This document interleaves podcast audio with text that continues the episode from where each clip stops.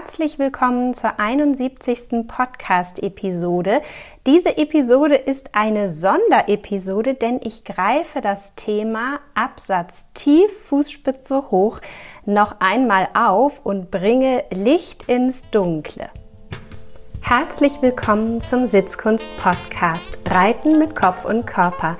Hast du das Gefühl, du stehst dir und deinem Reiterleben manchmal selbst im Weg? Körperlich, mental oder emotional und du sehnst dich nach mehr Verbindung, Freude und Leichtigkeit? Dann bist du in meinem Podcast genau richtig.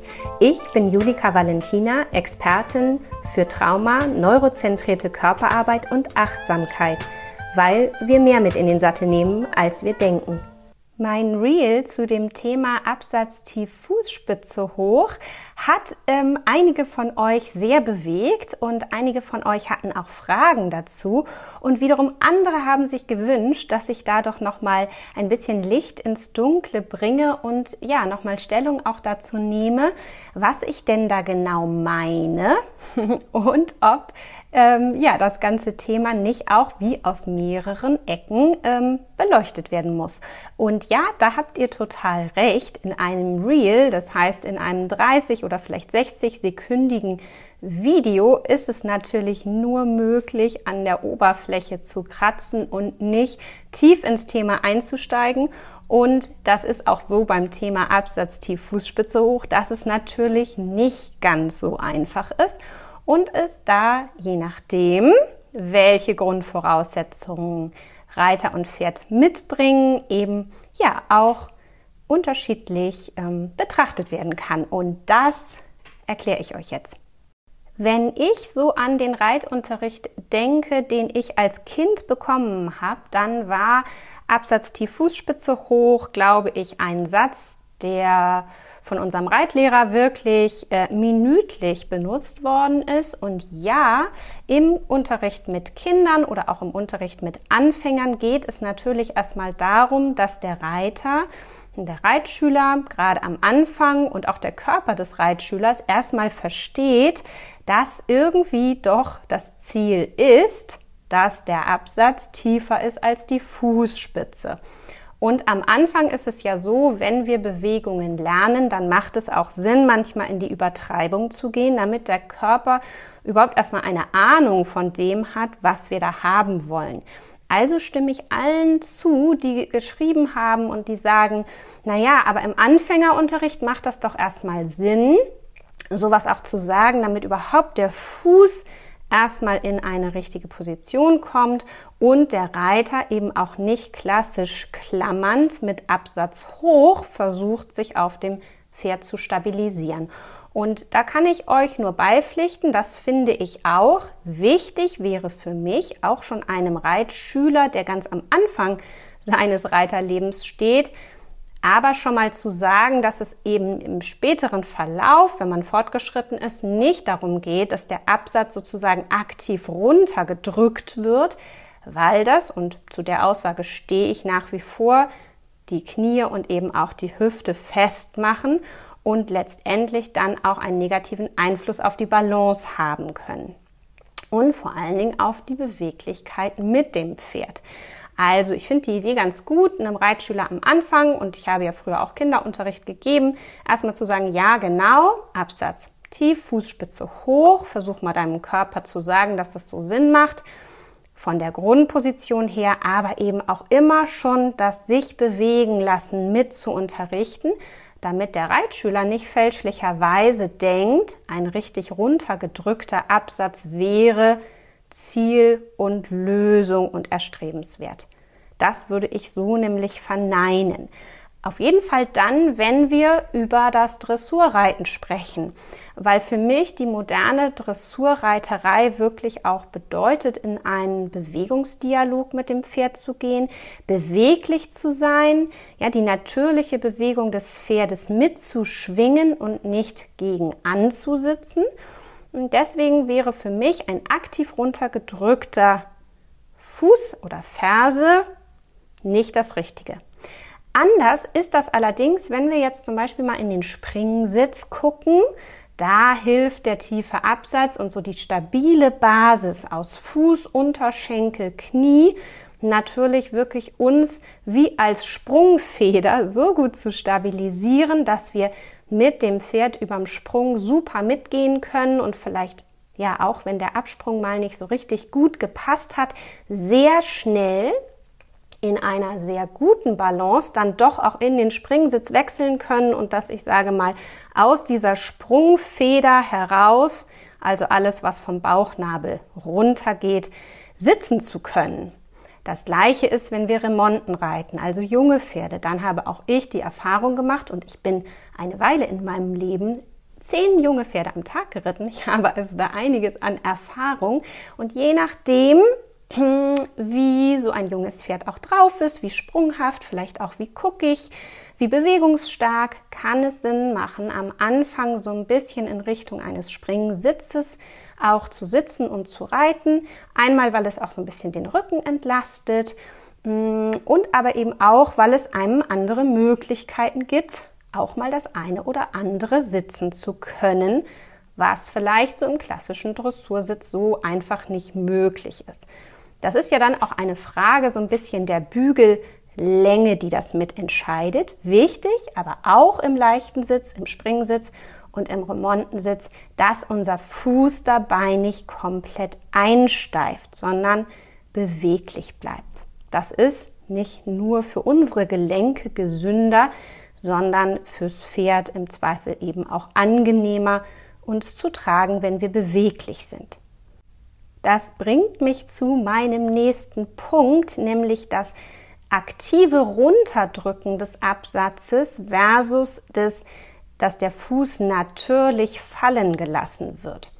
Ich wünsche mir, dass wir als Reiter ja, den Weg beschreiten, dass wir letzteres erreichen, dass unser Bein so locker liegen kann, dass die Bewegung des Pferdes da schön reinfließen kann und automatisch dazu führt, dass unser Absatz der tiefste Punkt ist, aber eben in Bewegung. Und dass es sozusagen ein natürliches Ergebnis ist eines korrekten und beweglichen Sitzes. Mm, nämlich das aktive Runterdrücken und vielleicht probiert ihr das einfach mal aus, diese Mischung aus einem schwingenden Absatz, der mit der Pferdebewegung sich gut mitbewegt. Dabei kann ja trotzdem der Absatz der tiefste Punkt sein. Ja, und ganz klar sollte der Absatz letztendlich ja nie so richtig über der horizontalen Linie sein. Weder in der Normalposition, wenn wir uns einfach mit dem Pferd bewegen, noch beim Treiben. Ja, also die Fußsohle sollte letztendlich ja immer wie ein auf einer horizontalen Linie zum Boden sein oder darunter und am besten eben schwingend zwischen parallel und ein bisschen drunter hin und her. Dann können wir davon ausgehen, dass unser Bein recht locker liegt, das Fußgelenk frei ist, ja, und wir wirklich so ein bisschen in der Bewegung sein können. Wenn ihr jetzt sozusagen aber mal nach unten hin das Bein oder die Ferse fixieren würdet, so wie man das machen würde, wenn man sich vorstellt, Absatz tief und ich halte ihn da tief, dann merkt ihr, dass die Runterbewegung im Bein noch ganz gut funktioniert, also der eine Teil der Be des Bewegungskreislaufes, aber sozusagen die Hochbewegung unterdrückt wird. Und dann fühlt mal da genau rein. Für mich fühlt sich das ganz schön fest an. Es ist letztendlich für mich auch eine Art Unterdrückung des natürlichen Bewegungsflusses. Und wenn ihr das mal prüfen wollt für euch, dann probiert es einfach mal aus und steift wirklich mal das Fußgelenk unten in so einer klassischen Absatz-Tief-Fußspitze-Hochposition ein. Dann merkt ihr, wie Knie und Hüfte fest werden und wo, dass ihr oben nicht so richtig mehr mitschwingen könnt, sondern es ein sehr fixierter Sitz ist. Manchmal ist dieser fixierte Sitz, oder sage ich mal so, er gaukelt uns vor, de, der einfachere Sitz zu sein, zum Beispiel beim Aussitzen, weil wir natürlich, wenn wir uns da unten fixieren, ein bisschen stabiler sind. Hm, aber es ist eben irgendwie ein bisschen getrickst und nicht so ganz, was ja ein gutes Aussitzen sein soll, weil ein gutes Aussitzen hat immer ein bisschen Rotation auch im Becken und hat immer ganz klar die Auf- und Abbewegung. Und wenn ihr euch da unten so ein bisschen hm, ja, Absatz tief, Fußspitze hoch und so ein bisschen fest macht, dann kann das zwar helfen, für einen Moment mal was zu sitzen. Und wie gesagt, beim Springreiten oder auch mit einem jungen Pferd oder einem guckigen Pferd im Gelände nutze ich das auch. Das ist ein bisschen, ich nenne den meinen Sicherheitssitz. Ja, wenn ich schon so das Gefühl habe, okay, ich muss heute einfach auch gucken, dass ich gut oben bleibe, dann kann einem natürlich dieser ganz tiefe Absatz auch helfen, in dem Moment, wo ein Pferd zur Seite springt, wirklich gut oben drauf zu bleiben. Denn der Absatz, der nach oben weggeht, ist natürlich auch so ein bisschen der erste Dominostein, der ins Kippen kommt, wenn am Ende eventuell eben auch das Runterfallen steht. Weil in dem Moment, wo der Absatz hochkommt, verlieren wir klassisch ein bisschen die Balance, wir verlieren die Erdung und die Zentrierung und kommen natürlich ein bisschen übers Pferd. Aber nochmal zurück zur modernen Dressurreiterei. Die beschreibt für mich wirklich so den Bewegungsdialog mit dem Pferd und wäre, da wäre immer das Ziel, so einen federnden Absatz zu haben, der tatsächlich immer auf eine Art parallel oder ein bisschen drunter, also tiefer als parallel aussieht, in sich aber immer beweglich ist und nie festgesetzt auf eine Position eine ganz gute Übung, mal diesen federnden Absatz für sich zu üben und seinem Körper da vielleicht auch noch mal klar zu machen, was man wirklich möchte, weil manchmal durch Worte alleine, ähm, sage ich mal ganz gerne, ist der Kopf zwar willig, der Körper schwach, der Körper versteht uns ja manchmal nicht so richtig.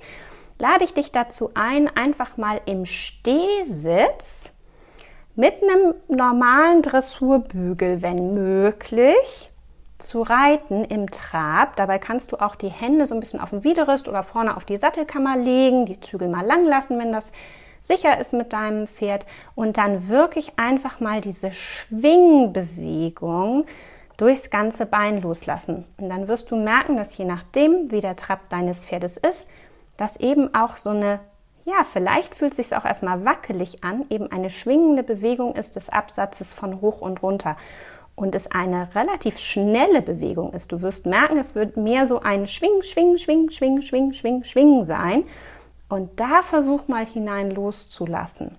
Und wenn du dann zurück ins Leichttraben kommst, dann überprüfe mal, ob unten deine Füße immer noch in einem Schwing, Schwing, Schwing, Schwing, Schwing sind obwohl oben dein Becken eins, eins und zwei und eins und zwei ein Aufstehen, Hinsetzen, Aufstehen, Hinsetzen macht. Das sind nämlich zwei verschiedene Bewegungsrhythmen. Oben eins, zwei, eins, zwei, eins, zwei und unten schwing, schwing, schwing, schwing, schwing. Und wenn du schaffst, diese beiden Bewegungsmuster aufeinander einzustellen, dass die Füße ihre eigene Sache machen und ihr Becken auch, dann ist alles, was dazwischen ist, Knie, Hüfte, Fußgelenk, alles schön locker und kann sich mit dem Pferd mitbewegen.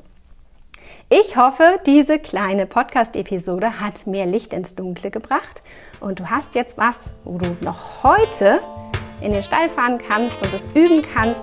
Gib mir gerne Feedback, kommentier gerne und ja, ich freue mich sehr, von dir zu hören, wie das klappt mit dem schwingenden Absatz. Bis dann, tschüss!